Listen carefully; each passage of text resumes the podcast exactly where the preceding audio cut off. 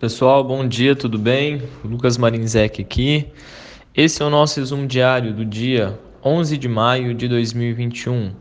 O Ibovespa ontem teve uma leve queda de 0,1%, terminou o dia em 121.909 pontos. O dólar R$ 5,23, S&P 500 4.188,43 pontos e o petróleo Brent 67 dólares e 71 centavos. No Brasil, a CPI da pandemia recebe hoje o presidente da Anvisa, Antônio Barra Torres, que deve ser questionado pelos senadores sobre trâmites para liberação de vacinas, a recusa do aval à Sputnik V e sua participação em eventos e aglomerações com o presidente Jair Bolsonaro.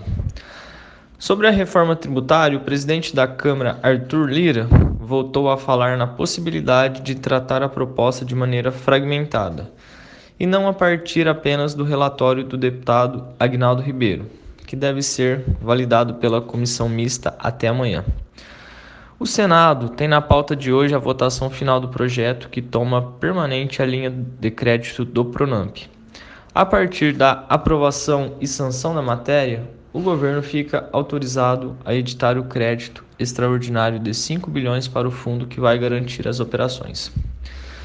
Já no, já no cenário internacional, o ataque cibernético que forçou o fechamento do principal oleoduto de combustível dos Estados Unidos ameaça interromper o fornecimento de gasolina na costa leste. A Colonial Pipeline, empresa que opera o gasoduto, disse que espera restaurar o serviço de, do gasoduto que foi fechado na sexta-feira passada, até o final desta semana. Bom, pessoal, esse foi o nosso resumo de hoje. Precisando de qualquer auxílio, estamos à disposição. Grande abraço a todos.